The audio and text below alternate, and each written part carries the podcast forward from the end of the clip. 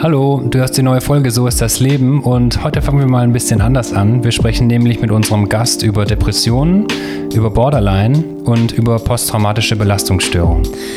Diese Themen sind für Betroffene eventuell sehr sensibel und daher bitten wir dich, die Folge nur anzuhören, wenn du damit gut umgehen kannst und dich die Themen nicht negativ beeinflussen. Wir wünschen euch trotzdem viel Spaß beim Anhören.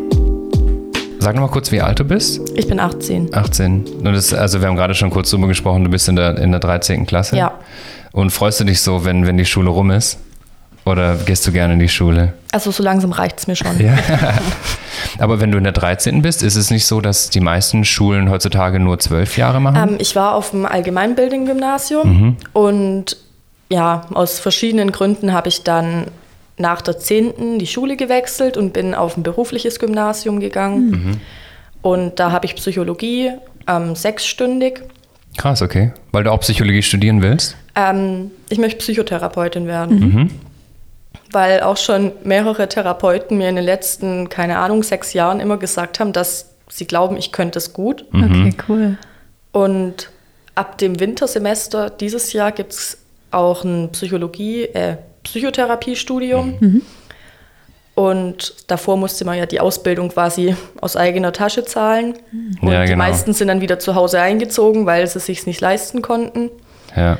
Und von dem her ist das jetzt mein Plan, weil eigentlich wollte ich Medizin studieren, Mhm. aber mittlerweile habe ich festgestellt, dass ich einfach nicht gut genug dafür bin. Dass dein NC nicht passt. ja. Ja, das ist, ja, das ist eine ewig lange Diskussion in der deutschen oder in der ja, Stu äh, Studierendenlandschaft, ob man das irgendwie Leider, verändern soll. ja. Bei Psychologie ist es auch krass, oder? Der NC, da reinzukommen. Also in Tübingen ist er bei 0,8.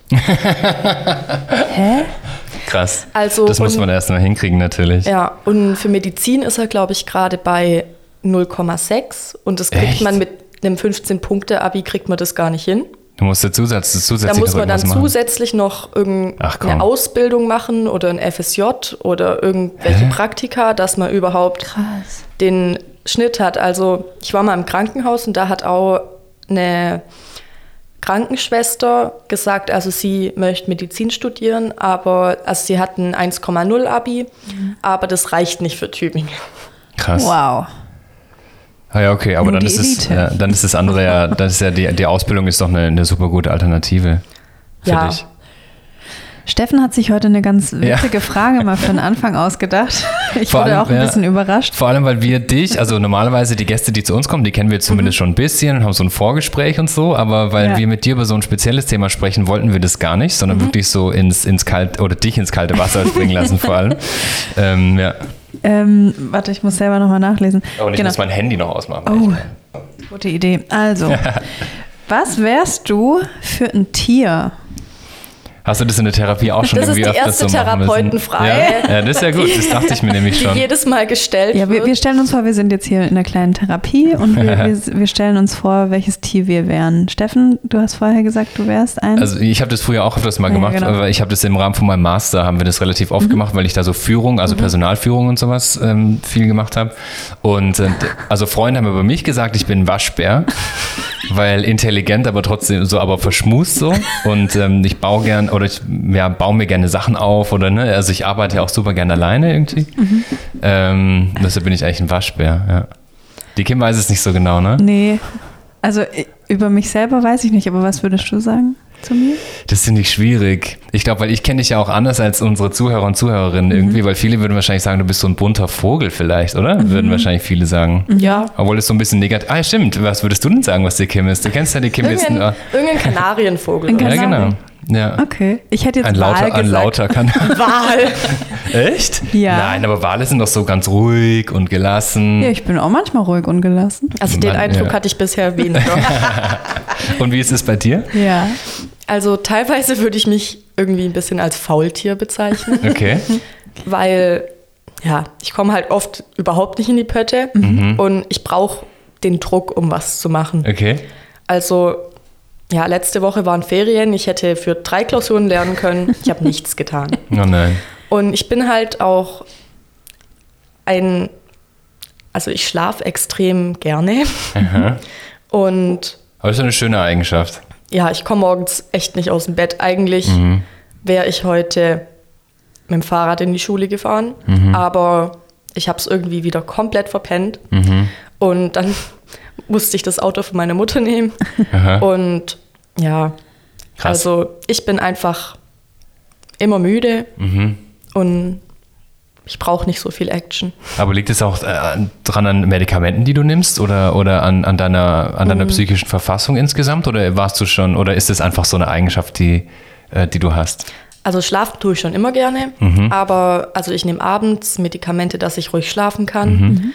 Und die nehme ich meistens etwas zu spät, was dazu führt, dass ich morgens Dass einfach morgens Ah. todmüde bin. Ja, Ja. verstehe. Und ja, ich habe gerade auch einen Eisenmangel, Hm. was mich halt auch müde macht. Na, ich habe ein paar Eisentabletten gerade, da kann ich dir gleich. Ich habe heute auch schon eine genommen. Sehr gut. Wir wollen erst noch ein bisschen mehr über dich und dein Leben so erfahren. Ja. Ähm, bist du bei deinen Eltern zu Hause aufgewachsen? Ja, ich war meine gesamte Kindheit bei mir zu Hause. Und ich hatte auch, würde ich sagen, eine schöne Kindheit. Gibt es irgendwas, an, an das du dich ähm, gerne zurückerinnerst in deiner Kindheit? Mm, Ja, als mein Bruder zu uns gekommen ist, den haben wir adoptiert aus Russland. Okay, cool. Und das war für mich Krass. der schönste Tag, als wir nach Russland geflogen sind und den dann abgeholt haben. Mhm. Der war noch ein Baby, als ihr den geholt Der war acht Monate alt. Und ja, es ist ganz witzig, jeder sagt, der sieht uns so ähnlich. Ach krass. Und oh, da krieg ich voll die ganze Haut. Krass. Cool. Der, Dann also habt ihr euch so gefunden. Genetisch ist der halt nicht unsere Familie. Ja.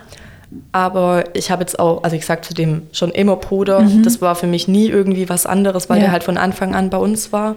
Wie alt warst du da? Ich war da sechs. Krass, und da kannst du dich noch so gut dran erinnern, dass Ja. es so ein schönes Erlebnis für dich Ja, war. ich weiß sogar noch, was ich anhatte. Ja? Oh, so geht's mir aber auch. Meine Schwester ist geboren, als ich sechs war. Und ich weiß auch noch ganz genau, wie das war für mich. Irgendwie, ich Ja, kann mich cool. immer an Klamotten so gut erinnern. Ja, geht mir auch so. Auch als meine Mutter mal im Krankenhaus war, ich weiß ganz genau, welches Nachthemd sie anhatte. Ja? Krass, okay.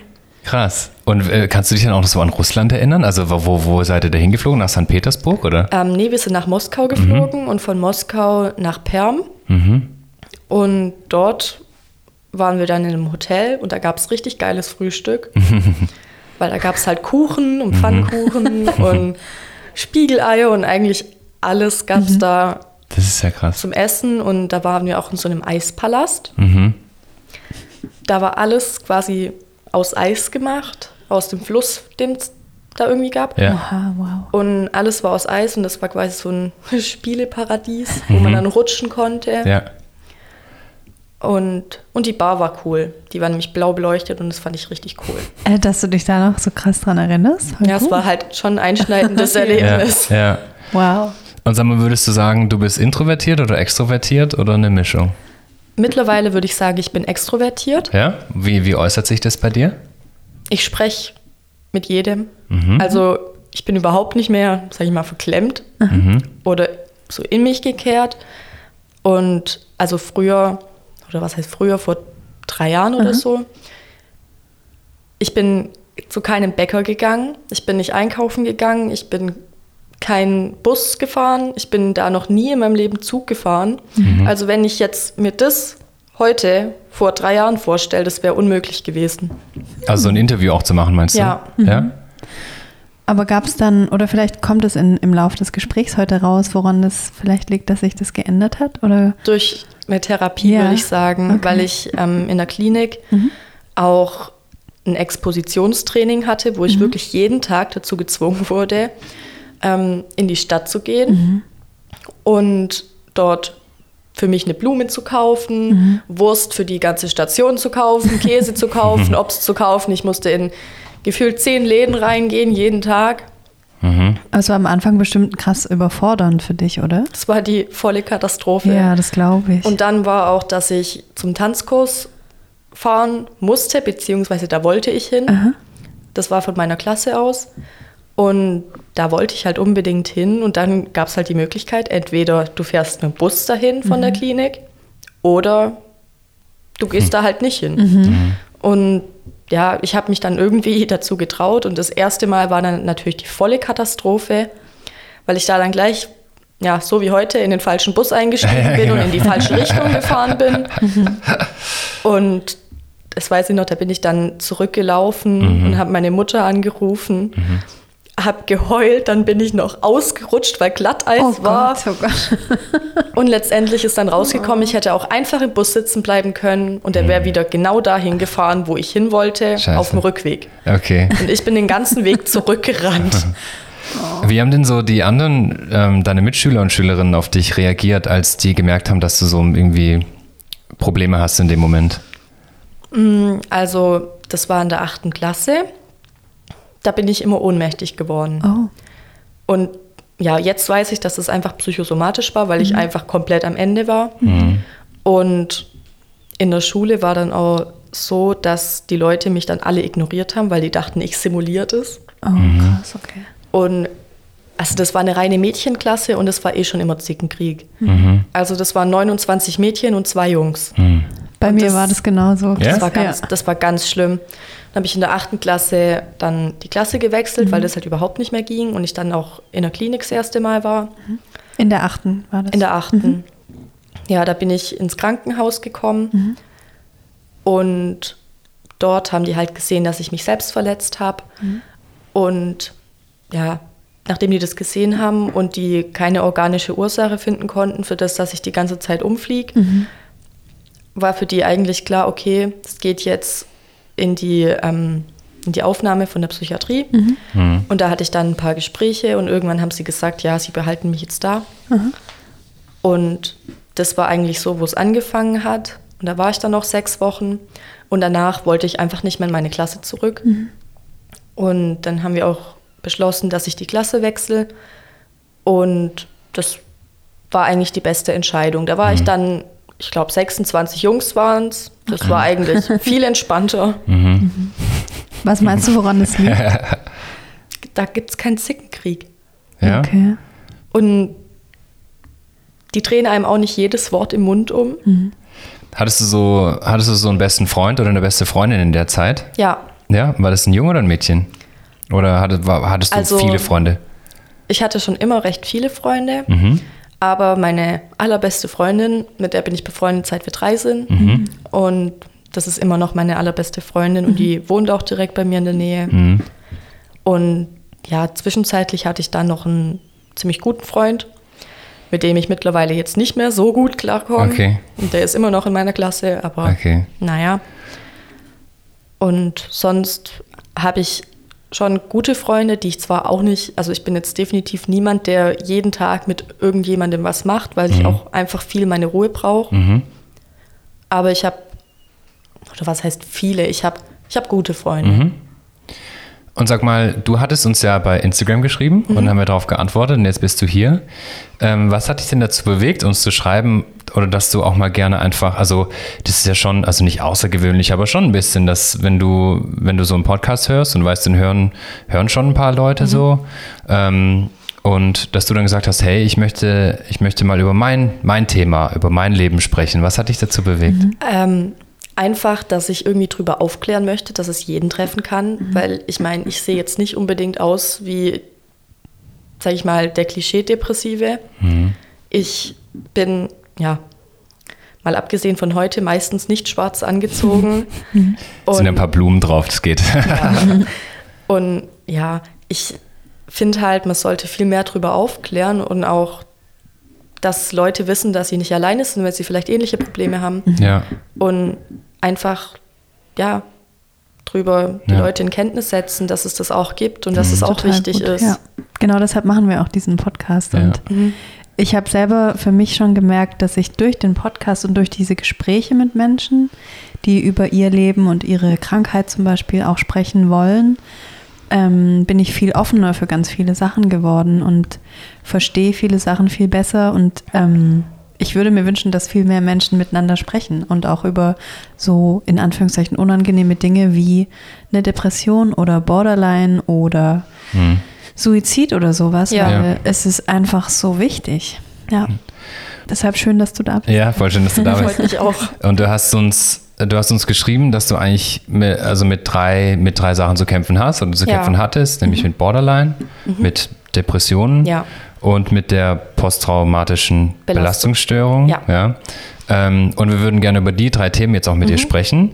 Ähm, ähm, wir haben das extra mal so, so ein bisschen offen gelassen, mit was wir anfangen, mhm. weil wir eigentlich gar nicht wissen, ähm, ob, ob man überhaupt mit was anfangen kann. Also ähm, ich hätte jetzt zum Beispiel mit den Depressionen halt angefangen, ja, mhm. weil ich dachte, die anderen Sachen sind für mich schlimmer oder klingen schlimmer. Das sind ist halt Folgeerkrankungen ja, quasi. Ja, aber das heißt, wir können theoretisch schon mit den, mit so deinen Depressionen, mit deiner Traurigkeit einsteigen. Ja. Ja.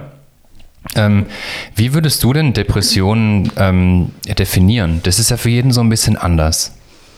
Ich würde, also da gibt es so ein Buch, das heißt Der schwarze Hund. Mm, das habe ich auch. Und ich finde, das erklärt es eigentlich mhm. ganz gut. Und für die, die nicht wissen, was das ist, das ist ein Buch, wo ähm, der Autor quasi drüber aufklärt, was eine Depression ist mhm. und verbildlicht die halt als einen schwarzen Hund, der quasi alles, was einem Spaß macht, nicht zulässt und einfach schlecht gelaunt ist und den ganzen Tag mit einem rumläuft. Mhm. mhm.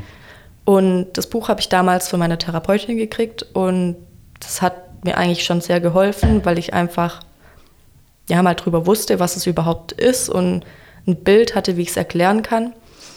Und ich würde sagen, für mich ist die Depression einfach, sage ich mal, Regenwetter die ganze Zeit. Und manchmal kommt ein bisschen Sonne, aber es ist nie ganz klarer Himmel. Hm. Und manchmal stürmt es dann und es regnet und es gewittert und das sind halt die schlechten Tage. Hm. Wie unterscheidest du denn ne, oder wie unterscheidet man denn eine Depression zum Beispiel von, ich sage jetzt mal, der normalen Traurigkeit, oder ich bin einfach schlecht drauf. Genau, so. ne? also wie und wann, wann kam das bei dir? Also eigentlich zwei Fragen in einer. Ähm, wie alt warst du da und wann hast du gemerkt, so, ich bin eigentlich schon, glaube ich, mir geht es schon schlechter als den meisten Menschen, die ich kenne?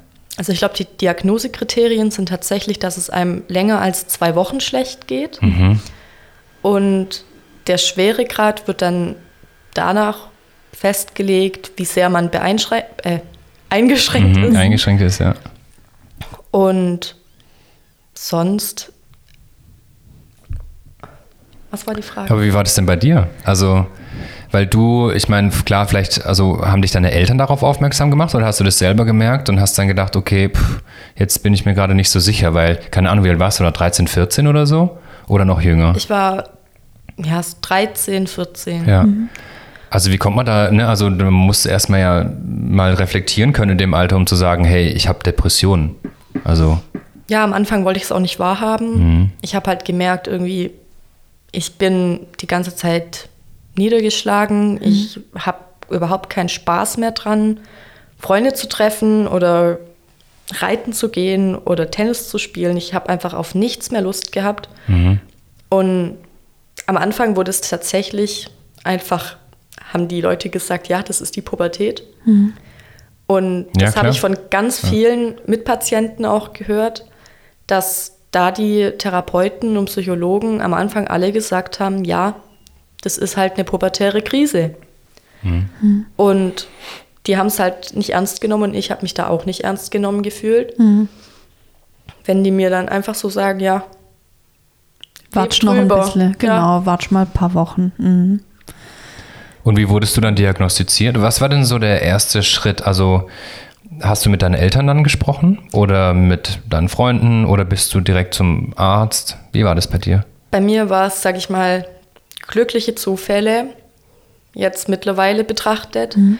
weil ich halt die ganze Zeit ohnmächtig geworden bin und wäre ich nicht die ganze Zeit umgekippt, wäre das wahrscheinlich viel länger nicht zur Sprache gekommen. Und da ich dann, dann auch im März 2016 in der Klinik war und die dort einfach gesagt haben, ja, das ist eine Depression, wo ich dann auch wirklich Suizidgedanken hatte. Mhm. Und mich quasi die vom Krankenhaus halt in die Klinik geschickt haben. Und erst da hat, haben auch meine Eltern mitbekommen, dass ich mich selbst verletzt. Das haben die, habe ich ein Jahr lang erfolgreich verheimlicht. Mhm. Was jetzt im Nachhinein betrachtet vielleicht auch nicht die beste Strategie war. Ja, klar. Aber ich wollte es halt irgendwie verdrängen. Hm. Und so bin ich dann auch zu einer Therapeutin gekommen. Und seitdem ja, bin ich eigentlich permanent in Therapie. Und dann haben auch die, die Ohnmachtsanfälle aufgehört? Ja. Mhm. Wie oft war das? Kann, weißt du das noch? Jeden bis jeden zweiten Tag. Okay. Also schon häufig. Also wenn du sagst, du hast dich selbst verletzt, was hast du da gemacht? Also, ich habe mich, also am Anfang habe ich mich gekratzt und Mhm. geschnitten. Ich hasse das Wort Ritzen, Mhm. weil ich finde, das verharmlost es einfach und das macht, ich weiß nicht, das tut es als Modeerscheinung irgendwie ab, finde ich. ich hast du auch Narben an deinen Unterarmen und ja, so? Oder? Hm? also ich habe mittlerweile sehr viele Narben Mhm. und ich bin jetzt auch im Überlegen, ob ich mir ein Tattoo drüber stechen lasse. Mhm. Einfach, um damit irgendwie abzuschließen. Mhm. Und es gibt immer mal wieder Rückfälle, aber im Vergleich, wie das vor ein paar Jahren war, ist es auf jeden Fall viel besser geworden, weil da habe ich das eigentlich fast jeden Tag gemacht, wenn nicht sogar mehrmals am Tag. Und heute, ja, sind, liegen vier Monate dazwischen. Für jemanden, der das selber noch nie erlebt hat, also ich habe das noch nie erlebt, also ich habe mir noch nie selber wehgetan oder sowas, ja, ähm, ist es immer super schwer nachzuvollziehen, ähm, wie sowas anfängt und warum du sowas machst. Kannst du dich daran erinnern, ist es eher was, was du mit dir selber ausmachst? Oder ist es etwas, wo du sagst, ich möchte das andere, ich möchte Menschen eigentlich darauf aufmerksam machen, dass es mir schlecht geht? Nee, das gar nicht. Also es war, ich habe es auch immer geheim gehalten. Es gibt ja, also ich, das habe ich auch schon erlebt, dass es Leute in der Schule oder so gab, die sich mal mit einem Lineal mal über den Arm gekratzt haben und dann zu jedem hingerannt sind und es ihm unter die Nase zu reiben. Und so bin ich überhaupt nicht. Ich habe das mit mir selber ausgemacht, um quasi, sage ich mal, einen körperlichen Schmerz zu spüren statt einem seelischen. Und ich kann mich auch tatsächlich noch an das erste Mal erinnern. Das war in der Schule, nachdem ich in der sechsten, nee, in der achten, in der achten Klasse, glaube ich, mit meinem damaligen Freund Schluss gemacht habe. Okay. Und dann ging es dir schlecht und du wolltest es irgendwie Ja, raushaben. ja. Und da war das noch mit so einem Spengle. Haarspange. Mhm. Mit einer Haarspange. Okay. Ja. Krass. Aber hattest du das dann irgendwo, irgend, keine Ahnung, irgendwo gelesen oder gesehen? Oder hast du einfach gedacht, so, ich tue mir jetzt weh und guck mal, was passiert?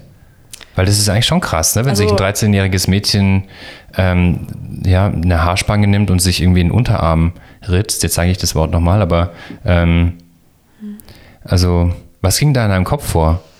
Nur damit wir es so vielleicht ein bisschen besser nachvollziehen können.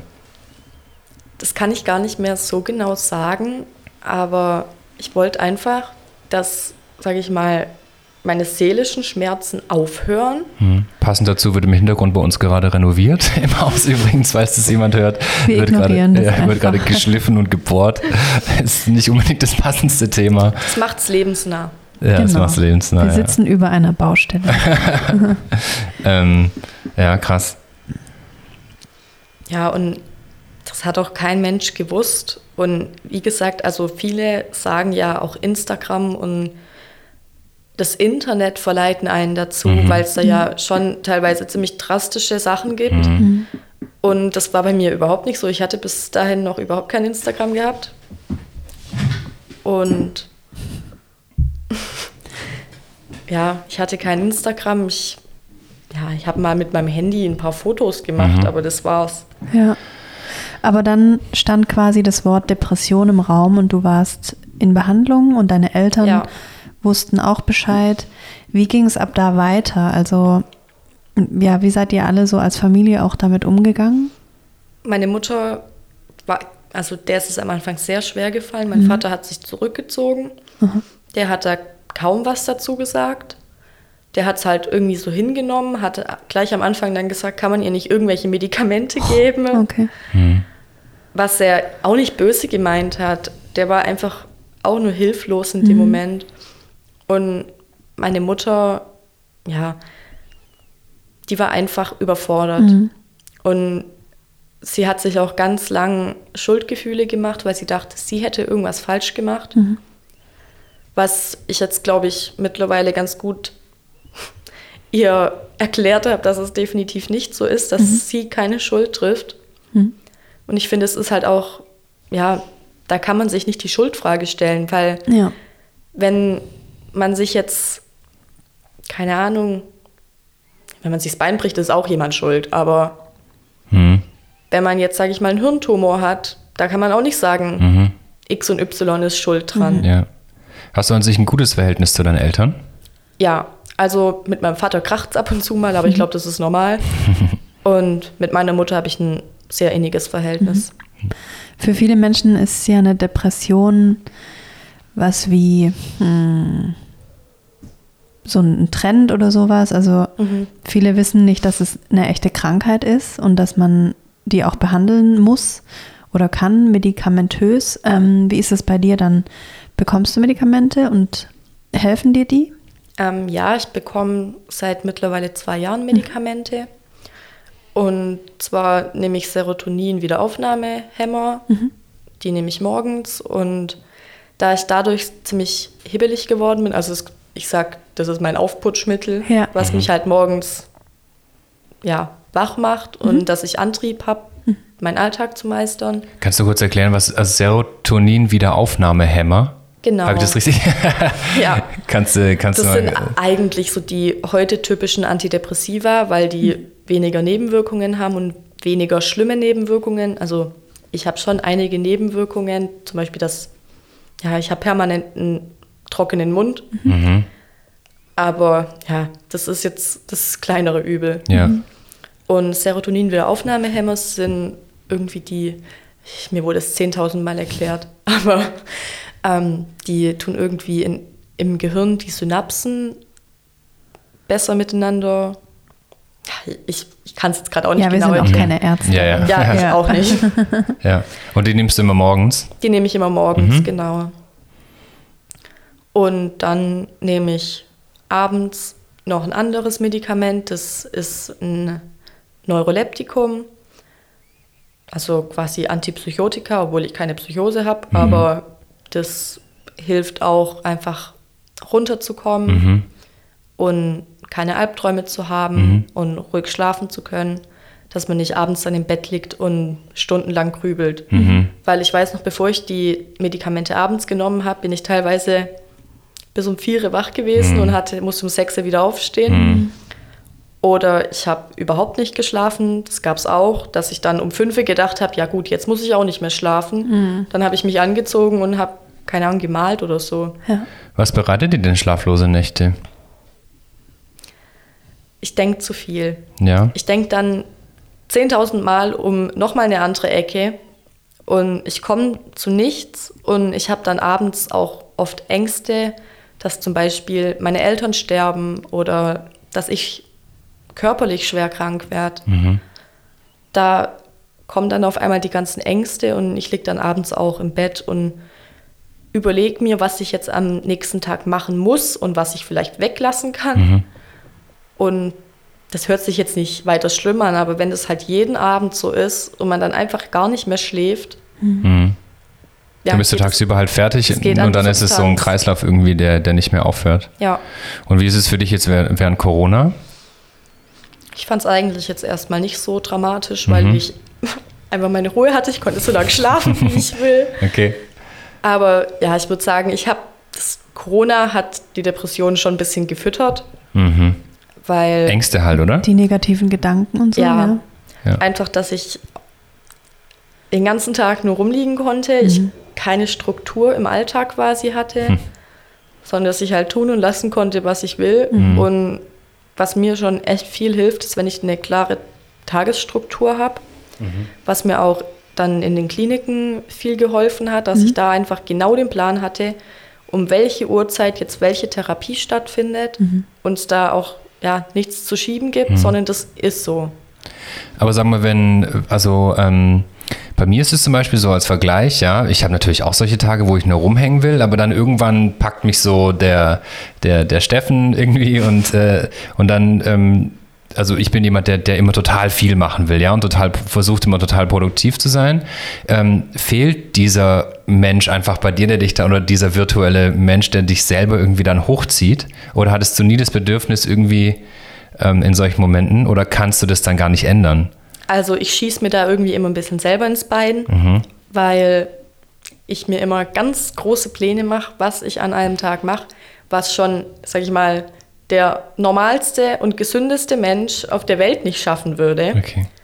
Und das, da ziehe ich mich dann quasi selber mit runter, weil ich dann, ja, da denke ich dann, ja, ich schaffe ja eh nichts. Und dann ist die Enttäuschung, also nimmst du praktisch viel vor und dann, wenn du es nicht schaffst, ist, ist die Enttäuschung halt umso Genau. größer. Und dann fange ich manchmal schon gar nicht erst an, weil es so ein riesiger Berg ist, was ich eigentlich machen möchte. Mhm.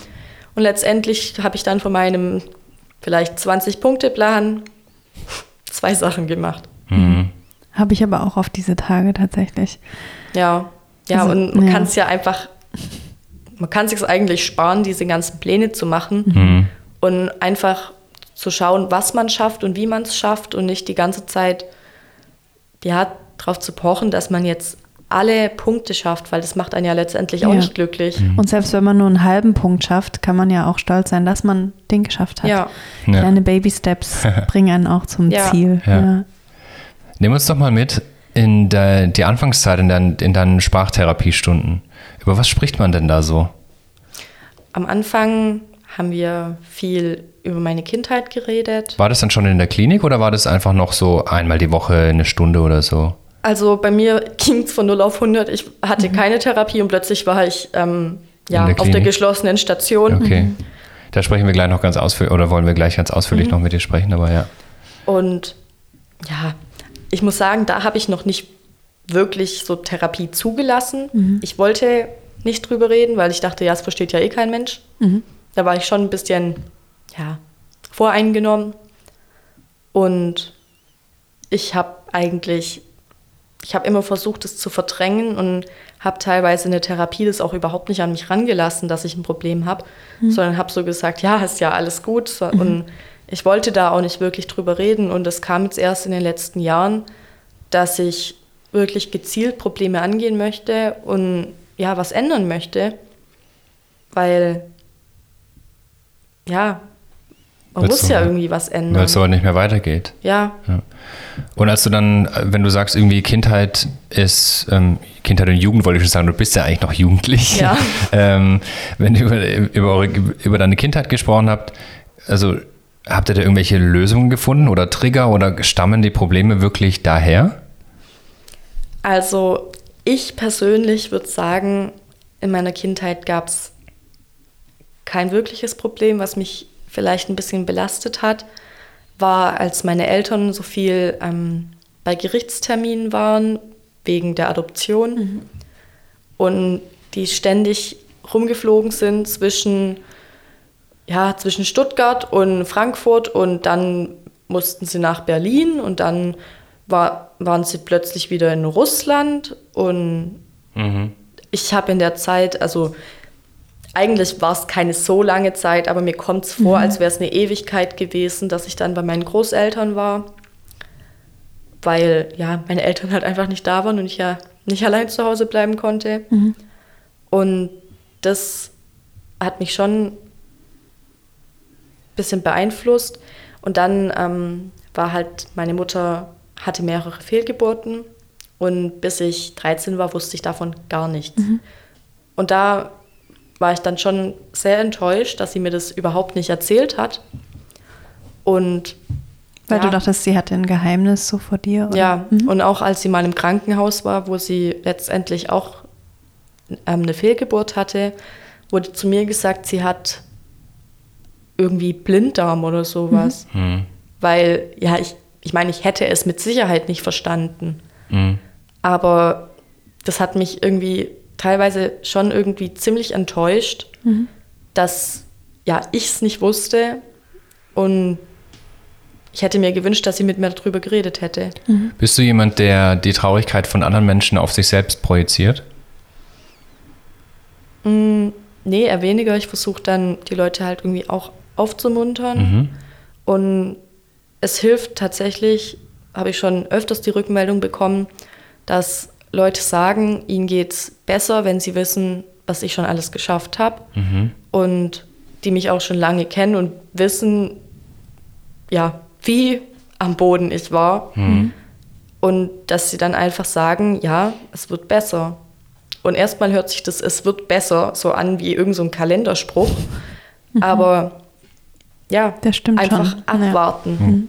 Wenn. äh, Ah, Darf ich noch kurz ja, was? klar. Ähm, ich wollte noch kurz auf dieses Kindheitsthema eingehen, weil bei mir gab es auch sowas in der Art, mhm. ähm, dass etwas sehr, sehr Schlimmes passiert ist, was ich aber erst mh, 15 Jahre später erfahren mhm. habe und mich das auch sehr nachhaltig beschäftigt hat. Und mhm. ich glaube, Kinder bis zu einem gewissen Alter, die kriegen ganz viele Sachen mit. Ja. Und ich denke, bei dir war das genauso. Ähm, und wenn dir was, was Falsches mitgeteilt wird oder nicht mit dir kommuniziert wird, auch als Kind, glaube ich, kann das ganz schön viel in so einem kleinen Kindergehirn anrichten. Ähm, ich wäre froh gewesen, wenn mir das jemand gesagt hätte und ich glaube, du auch. Ja. Wie du es jetzt gerade auch gesagt hast, selbst wenn es so was ist, was dich eigentlich nicht direkt betrifft. Also wenn deine Mutter etwas erlebt hat und dir das aber nicht sagt oder ja. dich anlügt oder das verschleiert oder so. Ich glaube, also bei mir hat es auf jeden Fall auch was gemacht und ähm, ich bin seitdem auch sehr hm, bei Kindern sehr einfach ehrlich. Und ja. ich glaube, Kinder schätzen das auch sehr, wenn man ja. zu denen einfach direkt ehrlich und viel kommuniziert. Ja. ja, man sagt ja auch oft, dass Kinder das überhaupt gar nicht mitbekommen. Mhm. Aber wenn ich überlege, mein Bruder war traumatisiert, als er aus Russland gekommen ist. Mhm. Und er war acht Monate alt. Mhm. Wir konnten mit dem, ja, bis er vielleicht fünf war, mhm. zu keinem Arzt gehen. Der hat angefangen zu schreien, ist blau angelaufen, weil er es überhaupt nicht ertragen hat, mhm. dieses Weiß. Ja. Und wir mussten zu Hause dann auch jeden Raum bunt streichen, mhm. weil er dieses Weiß nicht ausgehalten hat. Und Krass. der hatte auch sehr lange Angst davor, alleine zu sein. Mhm. Oder wenn man irgendwie zu ihm gesagt hat, ja, jetzt geh mal zum Bäcker, da kannst du dir eine Brezel kaufen. Mhm. Wollte er nicht, weil er Angst hatte, wir fahren weg und dann sieht er uns nie wieder. So eine ganz große Verlustangst, ja. ja. Jetzt ist er zwölf, oder? Müsste ja. zwölf sein? Also wird jetzt 13. Wird ja. 13 und wie geht es ihm jetzt? Jetzt, ja, würde ich sagen, ganz gut. Die Schule ist nicht seins, aber sonst geht es ihm ganz gut. Okay.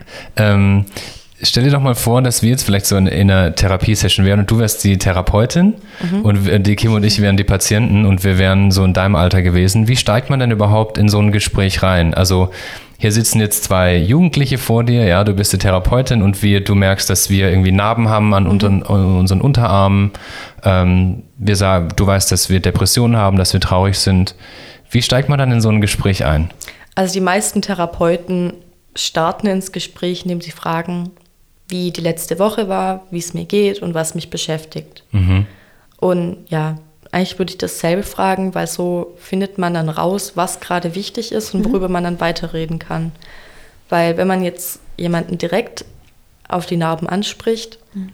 ist es auch so eine Art sekundärer Krankheitsgewinn, mhm. dass man quasi sich freut, ja, jemand sieht, mir geht's schlecht. Und das habe ich ja, mich hat es am Anfang tierisch aufgeregt, dass die Leute das einfach ignoriert haben. Mhm. Aber ja, mittlerweile weiß ich, dass es das Richtige war, weil es macht es nicht besser, wenn man quasi alles auf die Selbstverletzung reduziert, mhm. weil man sich dann quasi darin bestärkt fühlt. Mhm. So muss ich weitermachen, dann sehen die Leute, dass es mir schlecht geht. Mhm. Und das ist nicht, ja, das ist erstens nicht der Grund, warum man sich wehtut, und zweitens sollte das nicht das Therapieziel sein, zu sagen oder das nur darauf zu beziehen, mhm. sondern dass man fragt, ja, wie geht's dir? Und erstmal ja, den Arm überhaupt nicht anschaut mhm. mhm. oder sich vielleicht seinen Teil dazu denkt, aber erstmal nicht darüber spricht. Mhm. Wenn du so in der U-Bahn fährst oder im Bus, ähm, den du ja besonders gerne magst, ähm, und äh, du siehst einen anderen Jugendlichen, der vielleicht, wenn es Hochsommer ist oder sowas, ja, wo die, wo auch die Unterarme voller Narben sind, ähm, was, was geht dir dann durch den Kopf? Also teilweise habe ich den Leuten schon gesagt, dass es besser wird. Mhm. Gerade wenn es auch noch ganz frische Narben sind, mhm. dass die dann wissen, dass, dass es besser wird. Und da lasse ich dann auch zu, dass die dann meine Narben sehen und wissen, ja, dass ich weiß, wovon ich spreche. Mhm. mhm. Und dann nicht denken, ja, jetzt kommt da so eine Blöde her und schwätzt mich voll und weiß überhaupt nicht, wie es mir geht. Mhm. Und ich habe teilweise, würde ich sagen, auch schon, also ich habe eine gute Freundin aus der Klinik und die hat aufgehört, sich selbst zu verletzen, indem ja, wir quasi beschlossen haben, dass sie sich davor bei mir meldet und wir dann halt einen anderen Weg gesucht haben. Und So wie bei Drogensüchtigen irgendwie Ja. ein bisschen, die, die wieder kurz davor sind, irgendwie ähm, Relapse, was heißt auf Deutsch? Rückfall. so, ja, genau, rückfällig zu werden. Ähm, ja, habt ihr das dann auch so ein Ja. bisschen miteinander ausgemacht? ja, letztendlich kann man das eigentlich wie eine Drogensucht beschreiben, weil irgendwann reicht einem das bisschen nicht mehr. Es muss immer mehr werden. Es muss immer drastischer werden, es muss immer schlimmer werden. Man ist süchtig nach dem Schmerz dann Ja. eigentlich. So da, ja. Hast du auch Drogen genommen?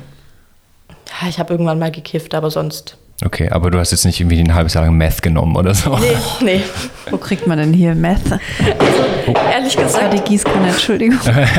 ehrlich gesagt, selbst wenn ich wollte, ich wüsste nicht, wo ich die Drogen herkriegen soll. Ich zum Glück auch nicht. Aber man hört ja auch oft, ne, oder dass, ähm, dass klar, Depression auch oft in irgendwie Ja. Alkoholkonsum, erhöhtem Alkoholkonsum, ähm, ähm, Drogenkonsum und Ja. sowas münden. Ja, dann. ich kenne auch einen aus der Klinik, der, ich weiß nicht genau nach was er süchtig war, aber das hat man dem auch angesehen. Der hat die ganze Zeit gezittert, der, dem seine Hände sind blau angelaufen. Und der war auch in deinem Alter? ja, also der war so ungefähr? alt, wie- oder der ist so alt wie ich. Und der hat durch die Drogen ähm, eine Schizophrenie entwickelt, Mhm. weswegen er dann auch in der Klinik war. Und er hat auch gesagt, also hätte er das gewusst und hätte er es geglaubt, Mhm. dass es wirklich ja, einen richtig krank machen kann, dann hätte er es gelassen. Hm. Ja, klar. Und er dachte, also ich glaube, der hat mit 14 damit angefangen Mhm. und dachte halt, ja, passiert ja nichts. Ja. Wie ist es mit den Medikamenten bei einer Depression? Kann man die irgendwann absetzen oder begleitet dich das einfach dein Leben lang jetzt? Mm, Also man kann sie absetzen, Mhm. aber mir wurde gesagt, ich soll sie auf jeden Fall noch weitere drei Jahre Mhm. nehmen, weil die auch quasi eine Rückfallprophylaxe sind, Mhm. dass ja einfach, ich meine, bei einer Depression ist ja im Gehirn auch was falsch, Ja. wo dann quasi zu wenig Serotonin und zu wenig Noradrenalin da sind Mhm. und dass man quasi die Speicher dadurch wieder auffüllt Mhm. und einfach, ja, dass das Gehirn unterstützt wird dabei. Mhm. Was für eine Rolle spielt denn Scham bei dieser ganzen Geschichte? Also hast du dich geschämt, zum Ich Arzt zu mich- gehen? Hast du dich geschämt, Ja. in die Klinik zu gehen? Ich habe mich schrecklich geschämt. Und also einerseits, als ich dann in die Klinik gekommen bin, habe ich mich erstmal gefreut. Oder was heißt gefreut? Aber ich war froh, dass es ja jetzt irgendwie weitergeht und ich nicht die ganze Zeit jeden Tag dasselbe habe. Und dass es einfach jetzt ja eine Veränderung gibt. Ob die jetzt gut oder schlecht ist, das war mir in dem Moment egal, aber ich habe einfach die Veränderung gebraucht. Und ich habe mich, also es hat kein Mensch meine Arme gesehen.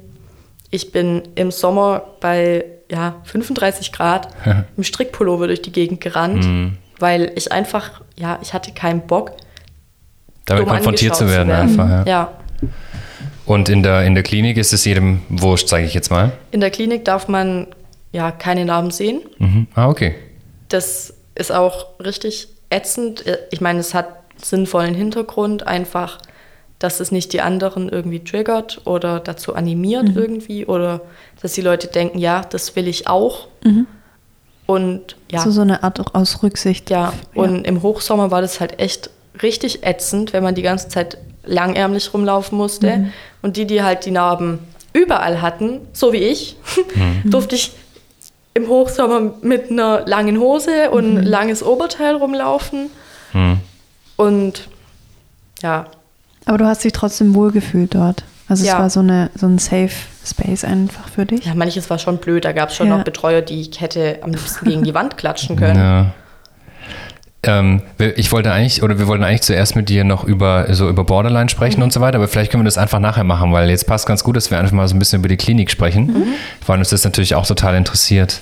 Ähm, ich war noch nie in so einer Klinik, aber ich war schon mal im Krankenhaus. So, ich habe meine Mandeln rausgekriegt und äh, zweimal musste meine Nase operiert werden, weil ich sie gebrochen hatte.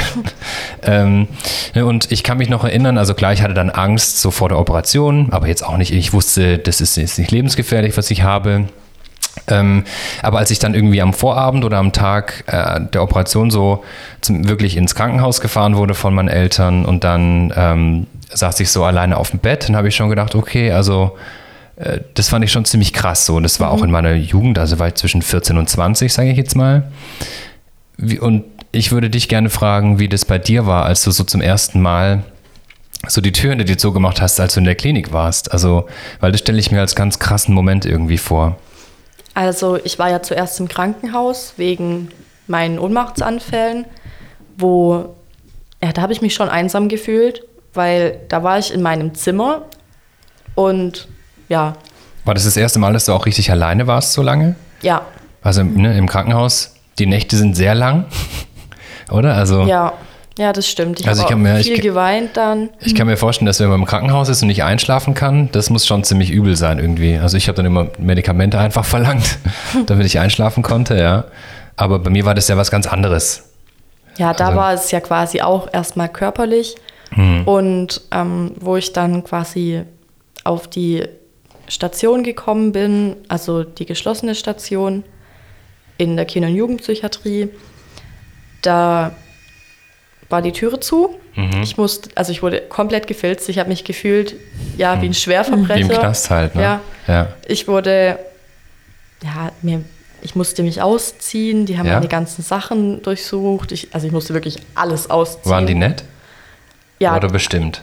Also, routiniert. Also Routiniert. es war nicht so, dass die sich irgendwie ja, blöd angestellt hätten oder so, aber das war einfach Routine für die. Es war nichts Besonderes. Mhm. Und da wurde dann halt geguckt, ob man irgendwelche spitzen Gegenstände oder Feuerzeuge, Drogen, Mhm. irgendwas dabei hat. Und es wurde halt alles durchsucht. Meine ganzen Sachen wurden dann in den Schrank gesperrt. Mhm. Und wenn ich was wollte, musste ich danach fragen. Und ich weiß noch, als ich um die Ecke gegangen bin, also das war eine komplette Krisenstation, wo quasi nur Notfälle waren. Und ich dachte so, okay, jetzt sehe ich die Verrückten. Und erst dachte ich, ach du meine Güte, weil gerade an dem Abend saßen da, ja, ich glaube vier oder fünf, die komplett vollgepirst waren und ganz schrecklich bunte Haare. und ich wirklich dachte, okay, jetzt, jetzt bin ich in der Psychiatrie. Mhm. Und erst war das, ja, war so ein bisschen, ich habe es erst gar nicht richtig wahrgenommen. Ich habe es wie in Watte verpackt irgendwie erlebt, Hm. weil es einfach was Neues war und ich war auch einfach überfordert. Und ich habe da ganz arg schlecht geschlafen und ich war mit drei anderen Mädchen auf dem Zimmer, weil die zu der Zeit ziemlich voll waren. Warst du was mit drei anderen Mädchen auf dem Zimmer? Ja, Okay, krass. Also wir waren zu viert und Mhm. einmal, ich glaube zwei Nächte waren wir auch zu fünft im Zimmer. Und es war schon, wenn gerade die eine ruhig war, dann hat die andere Mhm. gesagt, ihr geht's schlecht. Und ja, also gerade dort in der Klinik hatte ich eigentlich nie meine Ruhe. Hm. Vielleicht auf dem Klo. Aber auch nur vielleicht. Weil abgeschlossen werden durften die Türen dann natürlich auch nicht. Ja, okay, klar. Wusstest du am Anfang, wie lange du dort bleiben musst? Ja. Ja. Am Anfang haben die zu mir gesagt, ja, zwei Tage, weil ich gesagt habe, ich muss in den Osterurlaub. Ja, okay. Letztendlich war ich über Ostern dort. Mhm. Ich war ja sechs, sieben Wochen. Am Stück. Ja, Krass. Und durften dich da jemand, durfte dich da jemand besuchen? nein. Gar, auch deine Also- Eltern nicht? Meine Eltern am Anfang auch nicht. Mhm. Dann, in, also ich durfte die nur zum Elterngespräch sehen. Und ich glaube, nach drei Wochen hieß es dann, ich darf mal mit meinen Eltern in die Stadt gehen, aber nicht nach Hause. Mhm. Was Aber telefonieren durftet ihr oder auch nicht? zehn Minuten am Tag. Okay. Krass. Also in der anderen Klinik zum Beispiel darf man gar nicht telefonieren. Da kriegt man halt sein Handy, wenn man einen Ausgang hat. Ja. Aber dort war das schon, sage ich mal, ein bisschen krasser, weil es halt einfach ja eine Krisenstation war. Und da habe ich dann halt auch mitbekommen, wo wirklich krasse Fälle dann gekommen sind, wo dann Leute mit Handschellen eingeliefert wurden, wo ich dann Ja. wirklich dachte, okay, ich habe Angst, ich gehöre da nicht hin. Weil ich jetzt ja nicht im wahrsten Sinne des Wortes verrückt bin. Nicht so, wie man sich das jetzt in irgendwelchen Horrorfilmen vorstellt, wo die dann in Zwangsjacken durch die Gegend rennen. Ich meine, es gab ein Fixierbett. Und ich habe auch ja mal gesehen, wie jemand fixiert wurde. Aber Weil du eher so im, im Inneren ähm, das Problem hattest und nicht das ins Außen ja, gekehrt, wie manche ja. ja nach außen war ich nie irgendwie auffällig. Ich war immer, ja, die Leute haben auch immer gesagt, ja, ich wirke so fröhlich und so glücklich und ja, so aufgeschlossen, aber ich hatte halt auch diese andere Seite. Und nimm uns mal so mit in den Tag. Du hast ja vorhin schon ein bisschen angesprochen, dass du so einen geregelten Tagesablauf einfach hattest. Sind es dann wirklich verschiedene Therapiestunden mit verschiedenen Therapeuten oder wie läuft es da? Also tatsächlich ist es gar nicht so viel Therapie, wie man sich vorstellt, aber ich drehe das so hin, dass quasi alles, was man da macht, therapeutisch ist. Da ist dann sogar das Frühstück therapeutisch. Okay. Und Sind irgendwelche Tests eingebaut in die Marmelade oder wie, wie kann man sich das Nein, vorstellen? das, das nennt sich dann Gruppentherapie Mhm. oder ja, es gibt soziales Kompetenztraining, dann gibt es Kunsttherapie, Bewegungstherapie, in der Gruppe aber alles. Dann gibt es einmal in der Woche quasi ja, einen therapeutischen Ausflug, wo man dann ja, Bowling spielen geht oder so oder in irgendein Museum geht. Was daran jetzt so wirklich therapeutisch ist, frage ich mich auch, aber Dass man halt mal rauskommt vielleicht einfach. Ja. ja. Und wenn ich jetzt so überlege, ein Tagesablauf war um sieben Uhr wird aufgestanden, dann gibt es Frühstück, dann geht man in die Klinikschule, was man sich eigentlich sparen kann, weil da macht man eh keinen Unterricht. Echt? Was macht man dann da? Ja, da hat man dann so Unterrichtsfächer wie WZG, Welt, Zeit, Geschichte, wo man dann, keine Ahnung, über Plastikmüll redet den ganzen Tag. Ist auch wichtig. Natürlich ist es wichtig, aber das ist Man hat halt was anderes eigentlich im Kopf oder kann sich Ja. nicht so richtig auf die Schule dann Ich bin auch teilweise oft dann wieder auf Station gegangen, weil es Ja. mir einfach zu viel war und halt keine Klassenarbeiten und Ja. es sind halt ist schon kompliziert, weil es halt ganz viele Leute aus unterschiedlichen Schultypen, aus unterschiedlichen Klassen sind, die auf einem unterschiedlichen Lernstand sind und die alle zusammen in einer Klasse zu haben, ist Ja, klar. nicht ganz einfach. Ja. Bisschen chaotisch, ja. Ja. Genau. Und danach gibt es dann Mittagessen und dann ist die erste Zimmerzeit. Heißt, also nach dem Mittagessen, ich glaube bis 14.15 Uhr, musste man sich im Zimmer aufhalten. In der Zeit konnte man ja irgendwie sich ausruhen, was malen, schreiben. Duschen musste man in der Zeit, weil das durfte man sonst nicht, nur in der Zimmerzeit. Mhm. Und danach sind dann meistens Therapien gewesen. Und ja, so geht die Woche halt rum. Und danach gab es dann, danach war dann nochmal Zimmerzeit von 17 bis 18.30 Uhr.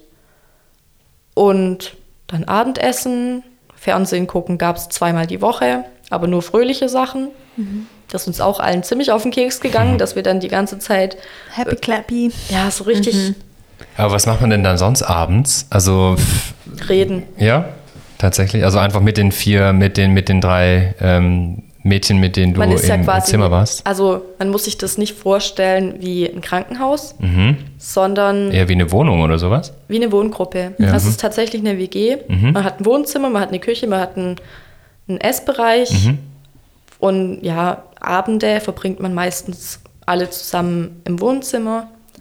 Und irgendwann sind es halt keine Mitpatienten mehr, irgendwann sind es Freunde. Hast du dich gut mit denen verstanden? Ja, Ja? also ich habe auch zu ganz vielen noch Kontakt. Ja?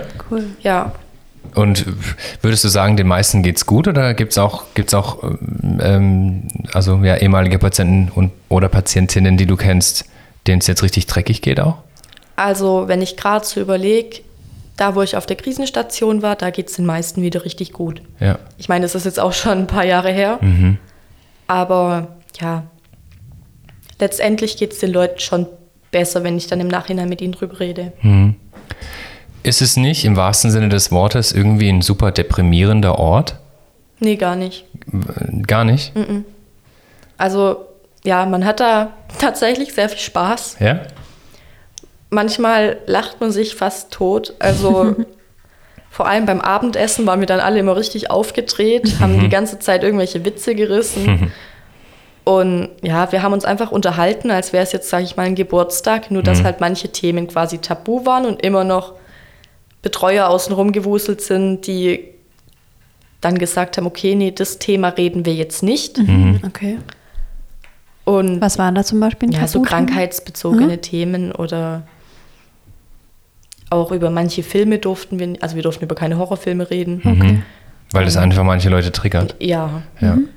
Was sind denn so deine Trigger? Ich habe gerade irgendwie vor einem halben Jahr oder sowas ein ganz fettes Buch gelesen, nur über Trigger. Das fand ich super interessant. Ähm, was sind denn so deine Trigger, die dich nach unten ziehen? das ist ganz schwer zu sagen, weil es, ja, das ist ganz komplex. Also durch mein Trauma kann es schon nur eine Jogginghose sein, die mich belastet. Oder ein Geruch. Eigentlich, ja, ich habe das immer noch nicht ganz ausgearbeitet, was es alles ist. Oder was vielleicht jeden belastet ist, wenn jetzt, wenn man jetzt einen Film anschaut, wo sich jemands Leben nimmt. Oder wenn jemand vergewaltigt wird. Oder wenn man im Zug sitzt und plötzlich kommt Personenschaden. Ja. Das ist mir schon dreimal passiert. Echt? Echt? Krass. Krass. Und wie gehst du so in so einer Situation dann um, wenn so eine Extreme passiert? Mittlerweile nehme ich meine Bedarfsmedikamente. Da bin ich dann einfach. Ja. Kurz abgeschaltet. Du hast praktisch immer, immer irgendwas dabei und Ja. wenn was ist, wenn du merkst, ähm, du kriegst die Krise oder sowas, dann, Ja, dann kannst du habe, die also nehmen. das habe ich immer dabei, habe ich auch heute dabei.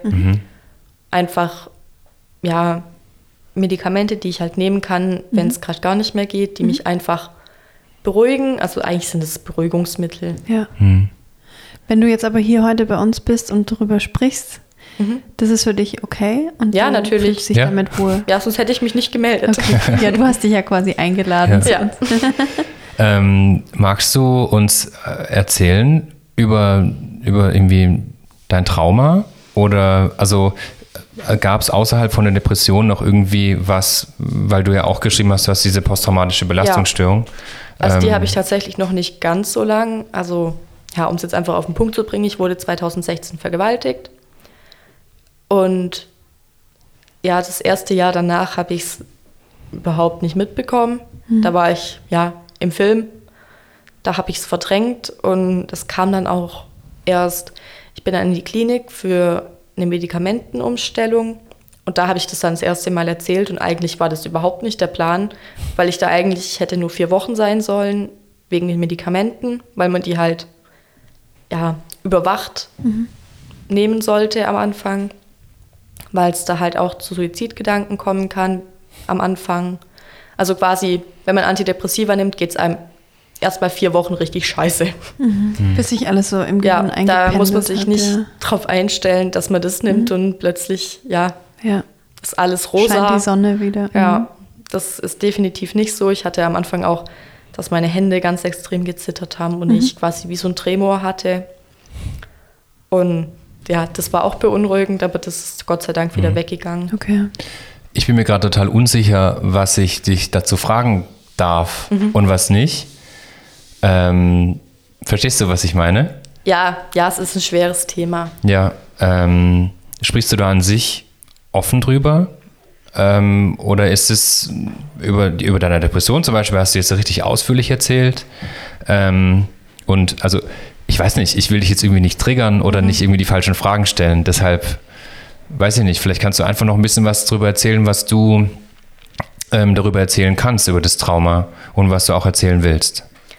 Ja, das war halt auf einer Party. Ähm, Das war aber noch nur, um das zeitlich einzuordnen. Das war ähm, 2018. Und ja, es war eine Party. Ich war halt auch betrunken. Und ja, letztendlich bin ich am nächsten Tag ins Krankenhaus gegangen, weil ich hatte einen Gebärmutterriss. Was? Ja, das war sehr schmerzhaft und ich hatte überall Verletzungen und das war dann auch, wo ich die Schule gewechselt habe, weil das sich dann an der Schule rumgesprochen hat und quasi ja, jeder so gesagt hat, ja, die macht's eh mit jedem und die wollte das doch und Okay. was hattest du an? Und da hatte Ah ich ja, dann die, die beste ja, Frage. Genau. Mhm. Da okay. gibt es ja auch keine Ahnung, wie viel tausend Diskussionen. Mhm. Ja. Und ich meine, ja, ich hatte eine kurze Hose an mhm. und ja, ich hatte ein T-Shirt an und ja, ich habe Brüste, aber da kann ich auch nichts dagegen machen. Aber ja, ja. das rechtfertigt es einfach überhaupt nicht und da ist mir auch klar geworden, wie verankert es quasi auch in der Gesellschaft ist, dieses, ja, du musst ja schon irgendwie selber dran schuld sein. Mhm. Und da hatte ich teilweise auch unschöne Begegnungen dann mit Leuten aus meiner Schule, wo ich dann dachte, okay, du kannst mir gestohlen bleiben. Mhm. Und das hat mir einfach gut getan, dann die neue Schule. Mhm. Ich meine, da wissen es jetzt auch Leute. Mhm. Aber es ist halt irgendwie ja, ein ganz anderes Verhältnis, weil ich erstens in meiner Klasse nur welche habe, die über Psychologie was wissen oder wissen wollen, weil es einfach ja, ein sozialwissenschaftliches Gymnasium ist, mhm. wo allgemein das Bewusstsein schon mal ein anderes ist als jetzt ja, bei irgendwelchen ja. Trotteln, sage ich mal, die dann gesagt mhm. haben, was, du bist schon wieder da? Ich dachte, du bleibst länger in der Psychiatrie. Oh. Wo ich dann dachte, ja, danke. Leute. Ah, okay. Ja, ich weiß auch nicht so genau. Das ist ähm, bei Jugendlichen und sowas, das ist, das ist einfach so. Das wird sich wahrscheinlich auch nie ändern, oder? Nee. Das wird sich wahrscheinlich nicht, nie ändern. Da ist einfach alles irgendwie, was fremd ist, ist ja. falsch. Und ich ja. meine, ich habe wahrscheinlich. Und ungewiss auch. Es ja. ist, die haben ja auch wahrscheinlich selber also total Angst davor, dass denen sowas passiert und dann, dann oder? So kann ich mir das ja, vorstellen. Die kompensieren das dann irgendwie, indem mhm. sie es kleinreden mhm. irgendwie. Oder sich lustig machen halt ja. über sowas, ja. Hast du, was hast du denn jetzt für ein Verhältnis zur Sexualität? Mir ist es ganz lange schwer gefallen. Also ich war bis letzte Woche mit meinem Freund zusammen. Oh. Und ähm, ja, also wir hatten Sex, aber am Anfang, glaube ich, auch ein halbes Jahr gar nicht. Ich mhm. bin dann teilweise heulend dagelegen, mhm. habe gesagt, okay, stopp, nee, ich kann das nicht. Aber er wusste Bescheid ja. von deinem, ja, okay. Und ja, irgendwann war es für mich in Ordnung und ich wollte das dann auch, mhm. aber am Anfang war es halt einfach nur überfordernd und mhm. mich hat halt alles daran erinnert und das wollte ich halt einfach nicht zulassen. Mhm. Und deswegen, ja, er hat doch, also er war da ganz lieb und hat gesagt, ja, so lange wie ich Zeit brauche, mhm. die nehmen wir uns. Und ja. Darf ich kurz fragen noch, du bist nach dem Vorfall ins Krankenhaus gegangen und hast auch ja. Leuten davon auch gleich erzählt? Ich bin aber nicht direkt danach ins Krankenhaus, sondern okay. erst ein paar Tage später, ich weiß es gar nicht mehr genau. Mhm.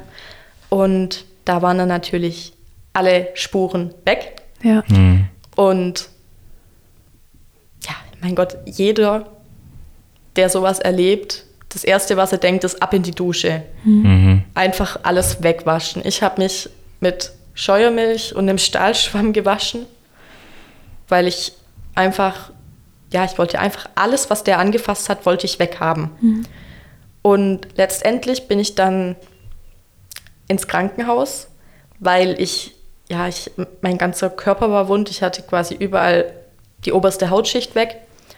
Das ging einfach nicht. Ich konnte nicht mehr schlafen, ich konnte nicht mehr sitzen und nichts. Mhm. Und dann ähm, habe ich halt erzählen müssen, was war.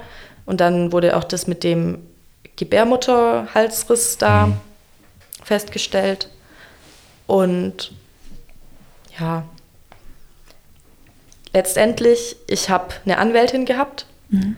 die gesagt hat, ja, bringt eh nichts, den anzuzeigen. Echt? Ja, weil ich keine Beweise habe. Oh. Und das ist halt da das ewige Ding, dass quasi immer das Opfer als Depp dargestellt wird. So nach dem Motto, ja, du hättest dich ja melden können, mhm. hättest ja gleich ins Krankenhaus fahren können, aber da denkt man nicht dran. Mhm. Ich wollte da einfach weg und ich wollte es vergessen. Und deswegen, ja, habe ich am Anfang, ich habe nicht drüber geredet. Ich dachte halt, okay, ich muss ins Krankenhaus, weil mhm. Das geht so nicht weiter. Mir tut alles weh.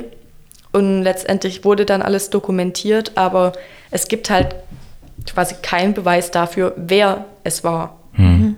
sondern nur, dass es war. Aber letztendlich, ich weiß, wer es ist. Mhm. Ich weiß den Namen, ich weiß alles. Aber deswegen habe ich ihn auch nicht angezeigt, weil es einfach, ja, es hätte keinen Sinn ergeben. Das wäre letztendlich noch belastender, glaube ich, gewesen, im Gericht zu sitzen und der grinst mich an und hm. ja, ich habe nichts gegen ihn in der Hand.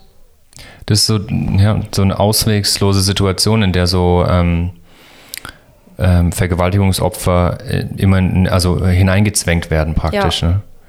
Und das ist, in Deutschland funktioniert es, glaube ich, noch ein bisschen besser als woanders auf der Welt, so, gerade in den USA, ja, aber natürlich, natürlich ähm, ist es trotzdem, ja, höchst belastend. Und wie, wie hat es denn, wie hat denn diese Situation in die ganze andere Scheiße, in der du dich befunden hast, wie hat es da so reingespielt? Also, ja, das hat es Das gibt es ja eigentlich gar nicht. Erstmal, wie gesagt, habe ich es gar nicht richtig wahrgenommen. Also, hm. da habe ich auch das erste Mal so Dissoziationen gehabt. Was ist das? Ähm, das ist einfach, dass man quasi weggetreten ist, mhm. quasi, sage ich mal, wie, wie in Trance ein bisschen. Mhm. Und so ein Schutzmechanismus. Ja, genau, das also so, ja. einfach einfrieren, nichts mehr fühlen, nichts mehr denken. Also man sitzt da einfach da, statt vor sich hin. Das kann man sich vorstellen wie, ja, man stiert vor sich hin und Leute reden mit einem und man kriegt es nicht mit. Mhm. Ich meine, das hat jeder normale Mensch ab und zu, aber halt nicht in der Ausprägung. Und das hatte ich direkt nach dem Vorfall, hatte ich das mehrere Tage lang, würde ich sagen. Also ich habe überhaupt nichts mehr mitbekommen. Hm. Ich, ja, ich habe halt geatmet und das war's. Und habe halt die ganze Zeit vor mich hingestiert, aber ich habe nichts gemacht. Du hast auch nicht mit jemandem darüber gesprochen dann? Nee, meine Eltern wussten auch gar nichts. Hast du dich dann selbst verletzt auch wieder, um dich selber so ein bisschen zu bestrafen irgendwie? Oder? Nee, da hatte ich nee? genug Schmerzen. Ja. Okay. Okay, krass. Da habe ich dann aber aufgehört zu essen.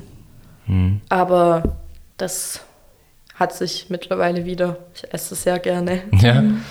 Wie, ähm, wie, es gibt ja auch, also wir haben jetzt schon ein bisschen drüber gesprochen, aber die, also die, die Probleme, die du hast, mhm. oder kann, darf man Probleme sagen schon, ja. oder? Normal also, ist es ja nicht. Ja, also ne, alles, was Kim und ich sagen, wenn wir, wenn wir unwissend sind, man wird es nie abwerten, natürlich. Mhm. Ähm, äh, wie, äußern, wie äußern sich denn die, die Depressionen oder die Probleme vor allem bei dir? Also du hast gesagt, irgendwie Schlaf, Grübeln. Ähm, und äh, gibt es sonst noch irgendwelche Sachen im Alltag? Also so, dass vielleicht auch mhm. andere Menschen, deine Freunde zum Beispiel, mitbekommen würden, dass es dir schlecht geht? Ohne dass sie jetzt irgendwie deinen Pullover hochziehen und deine Narben sehen, aber gibt es irgendwelche anderen Indizien, wie man jetzt äh, bei dir sehen könnte, dass, dass du Hilfe brauchst vielleicht oder mehr Hilfe als andere? Wenn ich ganz still bin. Das ist ja? bei mir ein ganz schlechtes Zeichen, weil ich, ich bin einfach eine Quasselstrippe. Mhm. Ich rede, ich rede immer jedems Ohr ab. Okay. Und wenn ich dann wirklich mal still bin, dann weiß man, ja, jetzt geht es dir gerade richtig schlecht. Okay. Und das bemerkt auch meine Mutter, mhm. wenn ich mich dann zurückziehe und nur noch bei mir im Zimmer bin und mhm. nicht mehr mit denen abends Fernsehen schaue, sondern früh ins Bett gehe mhm. oder nur am Handy sitze und gar nichts mehr mache. Mhm. Oder wenn ich den Rollladen nicht mehr hochmache, weil ich eh keinen Bock habe auf draußen. Ja. Und ich hatte auch eine Zeit, da bin ich dann nicht mehr in die Schule gegangen, weil ich es einfach nicht mehr geschafft habe. Ja. Und ich glaube, so das Gravierendste ist eigentlich so der Antrieb, dass mir einfach die Motivation mhm. und die Kraft für meinen Alltag mhm. teilweise fehlt. Mhm. Und wie oft warst du dann in der Klinik insgesamt? Ähm, oft. also stationäre Therapien, die längste ging neun Monate. Du warst neun Monate am Stück? Ja. Dann. Aber also. Es kommt einem nicht so lang vor, wie es tatsächlich ist. Aber ja, also äh, kannst du das, kannst du das uns einfach so ein bisschen erklären? Also nach diesem ersten Aufenthalt bist du dann wieder, dann hattest du halt, dann warst du wieder im normalen Leben angekommen und mhm. dann hast du dir dann wieder angefangen weh zu tun, hattest, hast du versucht, dich umzubringen, hast du, also warum, wie kommt es dann zu ne, bei so einem jungen Menschen, der eigentlich oder vorne rum auch, auch fröhlich sein kann, ne? Also du kommst mir jetzt auch nicht so vor, als wärst du ja. nicht, also als könntest du nicht agieren so, ja, ja? oder ähm, also äh, ja, wie, wie, wie kommt es dann dazu? Und so lang, also neun Monate lang, da Sachen zu verarbeiten. War das vor oder nach der Vergewaltigung, diese neun Das Monate? war davor. Das war davor noch. Ja, Das heißt, da hast du ja nochmal alles, einfach die, die, die Sachen in der Jugend und allgemein deine Depressionen verarbeiten müssen. ich würde jetzt Aber nicht ja. sagen, dass ich viel verarbeiten musste zu dem Zeitpunkt, sondern ich musste lernen, damit zu leben. Und gerade da, wo ich die neun Monate war, da, ja, da haben die gesagt, ich habe halt irgendwie so eine Sozialphobie, was ich überhaupt nicht akzeptieren wollte, weil ich von mir eigentlich schon immer sage, dass ich ein recht sozialer Mensch bin. Und Aber das, da gehört das dazu, dass du nicht gerne zum Bäcker gehst oder genau. so Leute ansprichst und sowas. Mittlerweile, ich habe beim Bäcker gearbeitet, bis Corona kam. Ja. Ja. Okay.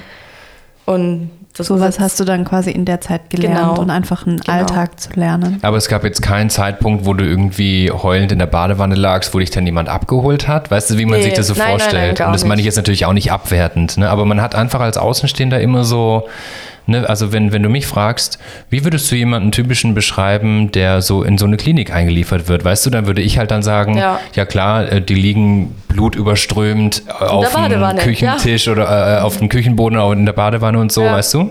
Weil wir Und- einfach so viele Filme gesehen haben. Ja, genau. Und deshalb, ähm, deshalb frage ich in Anführungsstrichen so blöd, weil ich meine, neun Monate lang Therapie, das kommt mir als Außenstehender, der noch nie eine Therapie hatte, unglaublich lang vor. Ja. Und ich meine, das sind halt neun Monate in einem jugendlichen Leben und das ist halt richtig krass. Mhm. Was normalerweise halt in neun Monaten einem Mädchen in deinem Alter, was Ja. Mhm. man da alles macht, ne?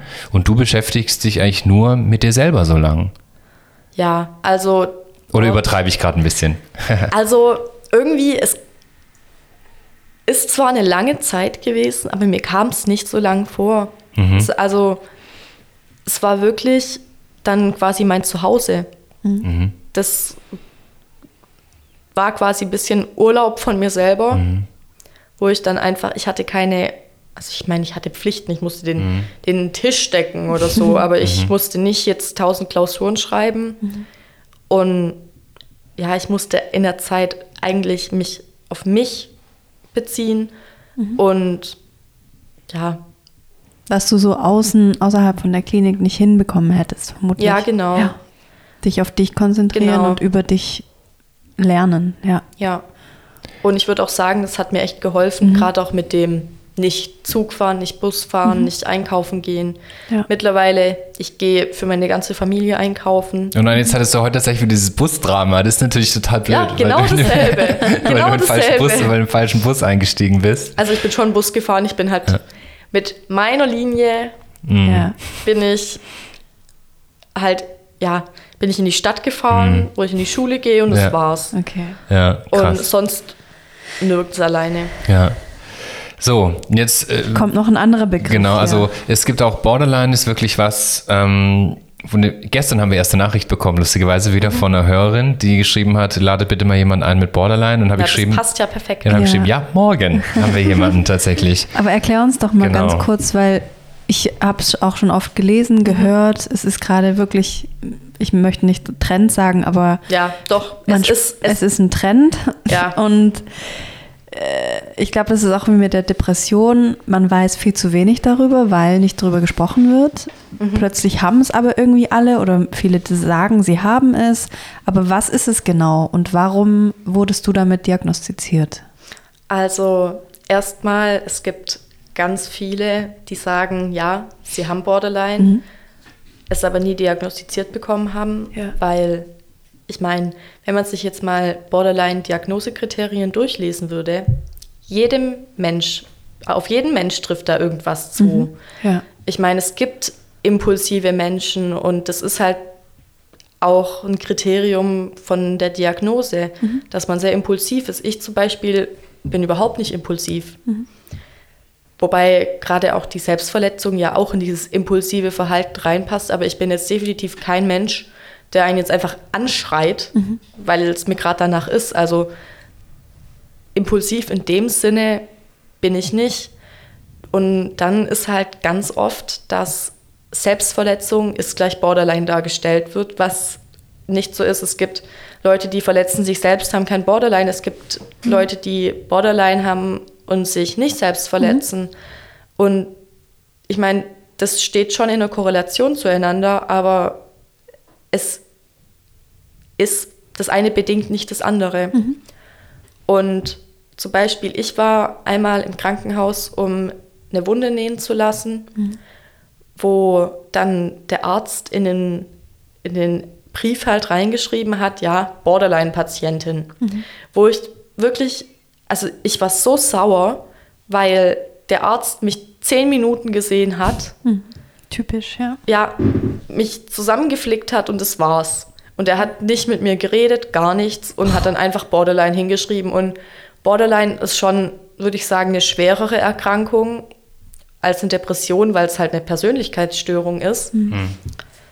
Und deswegen kann kein Arzt mir innerhalb von zehn Minuten das einfach dahin knallen, weil es wird ja meistens auch nicht diagnostiziert, bevor man 18 ist.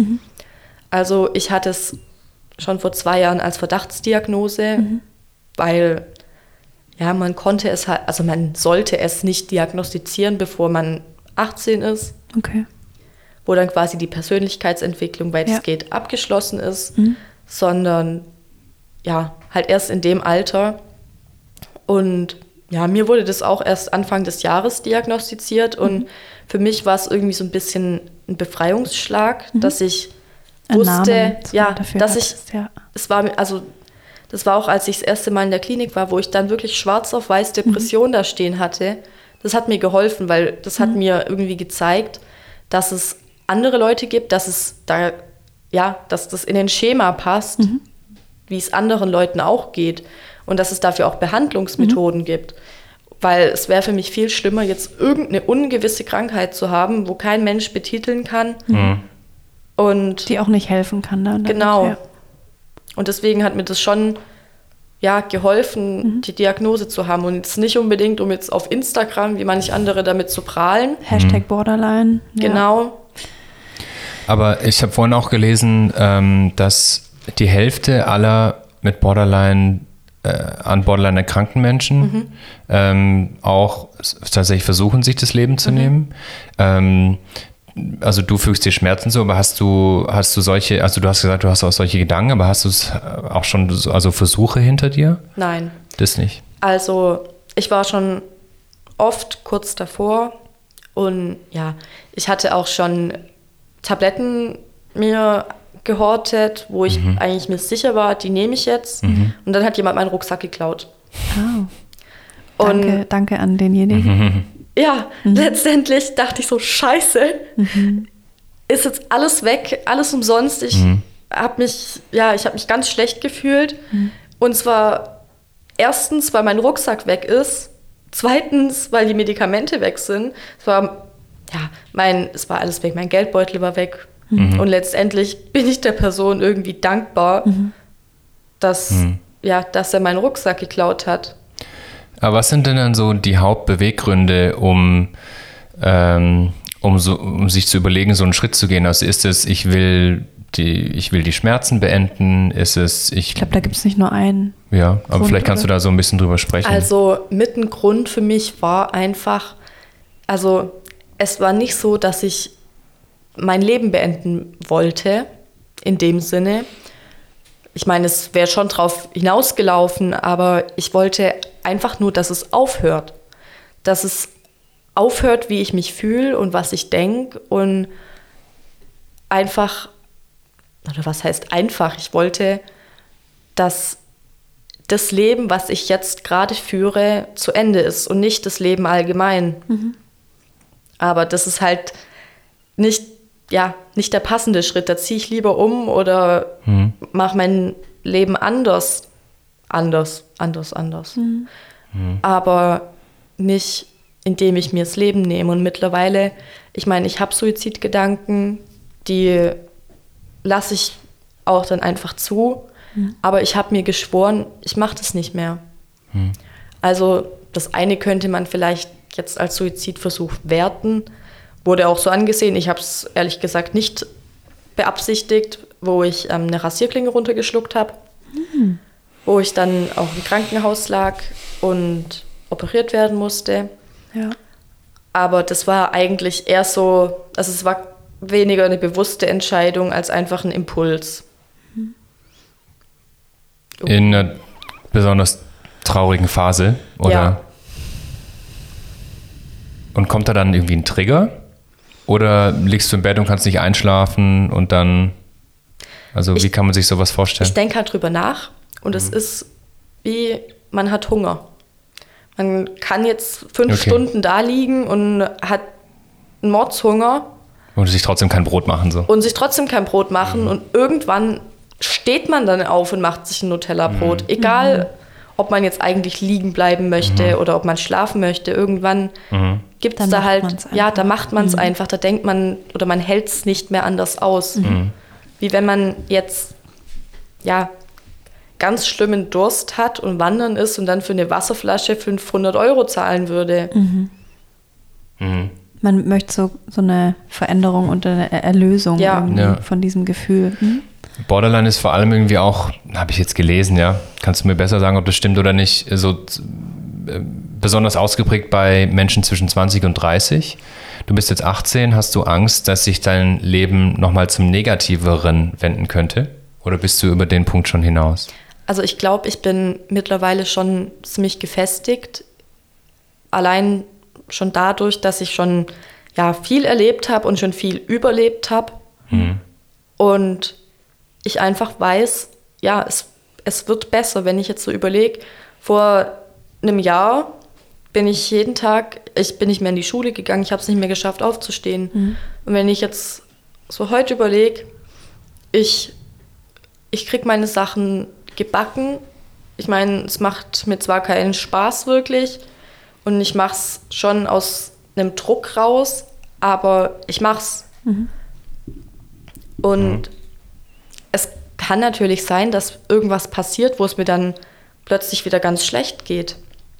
Das will ich gar nicht ausschließen, aber ich würde sagen, ich gehe heute und auch in meiner Zukunft anders mit Schicksalsschlägen und Krisen um, weil ich einfach mit den Therapien auch schon wirklich viel gelernt habe. Ja. Und du hast vor allem das Bewusstsein für die Ich ganzen mich- Sachen ja. für dich. Ja. Ich Ja. habe mich viel besser kennengelernt in der Zeit. Also es war jetzt eine sehr traurige Folge, deshalb würde ich gerne auf ein bisschen positiveren, positiveren Vibes ähm, den Podcast beenden. ja. Und dich einfach mal fragen, ähm, in was für Momenten bist du denn im Moment besonders glücklich? Was macht dich so im Moment besonders glücklich? Wenn ich was geschafft habe. Also Was war denn so das Letzte, was du, wo du sagst? ich habe gestern Abend habe ich Nudeln gemacht. Also ich habe selber Nudeln gemacht. Oh, geil. Mit Teig und allem. Genau, also wir haben uns erst eine neue Küchenmaschine gekauft, weil die letzte jetzt dann kaputt gegangen ist. Die war 30 Jahre alt. Und ähm, da haben wir so einen Nudelaufsatz irgendwie, wo man die so durchpressen kann. Da Geil. kann man dann quasi so Rigatoni und so tausend verschiedene Nudeln. Hm, Geil. Und dann hast du, die rollt man dann auch so ein bisschen ab, oder? Oder Ähm, Und trocknet die dann überm Stuhl und so. nee, also bei mir hat es so lange gedauert, die waren dann schon getrocknet. ich habe noch nie selber Nudeln gemacht. Das kann man wirklich, das ist, das ist wirklich cool, ja. Ja, das war, also, das war gestern was, wo ich stolz drauf war. Oder es sind auch so kleine Sachen wie, ich habe jetzt am Wochenende das Grab von meiner Oma mit meiner Mutter neu bepflanzt und halt schön gemacht und mit Lichterkette und Geil. ähm, ja, sowas macht mich dann auch glücklich. Und ich habe halt mit der Zeit gelernt, so die kleinen Sachen zu schätzen Mhm. und ja, einfach, dass jeder Tag so seine guten Seiten hat. Auch wenn ja jetzt der ganze Tag scheiße war und dann geht man nach Hause und dann isst man eine leckere Pizza, dann gab es trotzdem noch die Pizza an dem Tag. Ja. Und ich habe mit der Zeit halt gelernt, die positiven Seiten zu sehen und nicht nur die negativen, die einen dann runterziehen. Und ich glaube auch, dass das jeder andere genauso schaffen kann und dass man da halt auch an sich glauben muss und halt auch zehnmal auf die Schnauze fliegen muss, bis man es bemerkt.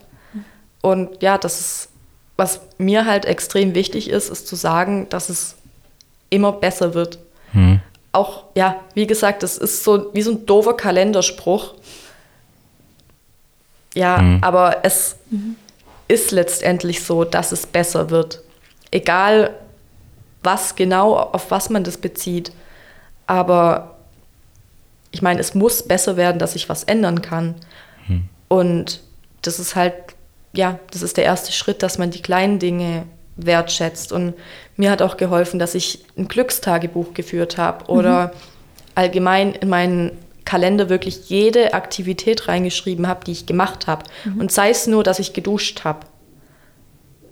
Das Einfach um zu zeigen, ich habe was geschafft heute ja, an dem Tag. Einfach, dass ich weiß, ich kann was abhaken. Mhm. Ja. Ich habe was geschafft und nicht, ja, wenn ich jetzt keinen Termin hatte, dann steht in dem Kalender nichts drin und dann, wenn ich dann eine schlechte Phase habe und ich dann in meinen Kalender gucke und denke, ja, ich habe ja eh nichts gemacht, mhm. habe ja eh nichts geschafft. Mhm. Und wenn ich jetzt in meinen Kalender oder mein Tagebuch schaue, dann weiß ich, dass es auch schöne Zeiten gab und dass ich auch schöne Erlebnisse hatte mhm. und halt nicht das Negative nur überwiegt. Mhm. Ja. Ich hoffe, dass du heute auch nach dem Podcast so ein bisschen stolz auf dich bist oder das zumindest in deinem Kalender irgendwie ab, abhaken das kannst. Das kannst du auf jeden Fall sein. Also ich habe sogar weil, in meinem äh, Kalender drinstehen, ja. ja? Also natürlich nicht, weil du bei uns zu Gast warst, sondern einfach, weil, weil ich schon krass finde, dass du dich entschieden hast, irgendwie uns zu schreiben erstens. Ja. Und jetzt einfach wirklich so drüber zu sprechen, weil ja. das finde ich schon ziemlich krass. Und ich bin mir ganz sicher, wenn, also krass im positiven Sinne, ja. Wenn, wenn das, oder es werden viele ja hören, mhm. Ähm, und da sind ja auch viele dabei, die sich das unbedingt gewünscht haben. Ja. Und du hast einen riesigen, einen riesigen Impact jetzt gerade gemacht mit mhm. dem Gespräch mit uns. Bin ich finde halt einfach, sicher. ich finde halt einfach, es ist wichtig, drüber ja. zu sprechen, weil ja, man redet über Krebs auch mhm. einfach so. Und ich meine, es ist letztendlich auch nur eine Krankheit, die mhm. man zwar von außen jetzt nicht unbedingt sieht, wenn man nicht so viele Narben hat. Ja. Aber ja, man, man hat halt die Narben auf der Seele. Ja. Und ich finde, man muss halt drüber reden, dass auch die Leute, ich meine, eine Depression erkennt man jetzt nicht, wenn man einen Bluttest macht. Ja. Mhm. Und ich glaube, es gibt auch ganz viele Leute da draußen, denen es schlecht geht und sie nicht wissen, was es ist. Ja, klar. Und dann denken, ja, vielleicht, ja nicht so schlimm, vielleicht vertrage ich ja. die Pille nicht oder. Ja, oder vielleicht bin ich einfach selbst dran schuld, dass es mir so geht. Ja, ne? natürlich. Also das hört man ja auch oft. Einfach, dass die Leute wissen oder dass es vielleicht auch welchen, die zuhören, die sich noch nicht wirklich mit dem Thema beschäftigt haben, mhm. dass denen bewusst wird, dass das ja ein Thema ist, was jetzt mittlerweile einfach mal in der Gesellschaft ankommen sollte. Mhm. mhm. Punkt. Kannst du uns vielleicht am Ende einfach noch sagen, an wen kann man sich wenden, wenn man wirklich eine große Krise hat? Was würdest du raten? Was wäre so eine gute erste Anlaufstelle, ähm, wenn das jemand hört? ähm, der, dem es gerade nicht gut geht. Mhm. Ähm, hast du vielleicht ein, zwei Tipps, sowohl vielleicht offizielle Stellen oder auch ein paar persönliche Tipps, keine Ahnung? Also mein persönlicher Tipp ist erstmal alles aufschreiben, mhm. Kopf sortieren und dann mit jemandem drüber reden. Mhm. Sei es, ja, wenn man in der Schule ist, ein Schulsozialarbeiter, soviel ich weiß, während dem Studium gibt es sowas auch. Mhm. Und gibt's, ja. sonst gibt es ja diverse Beratungsstellen.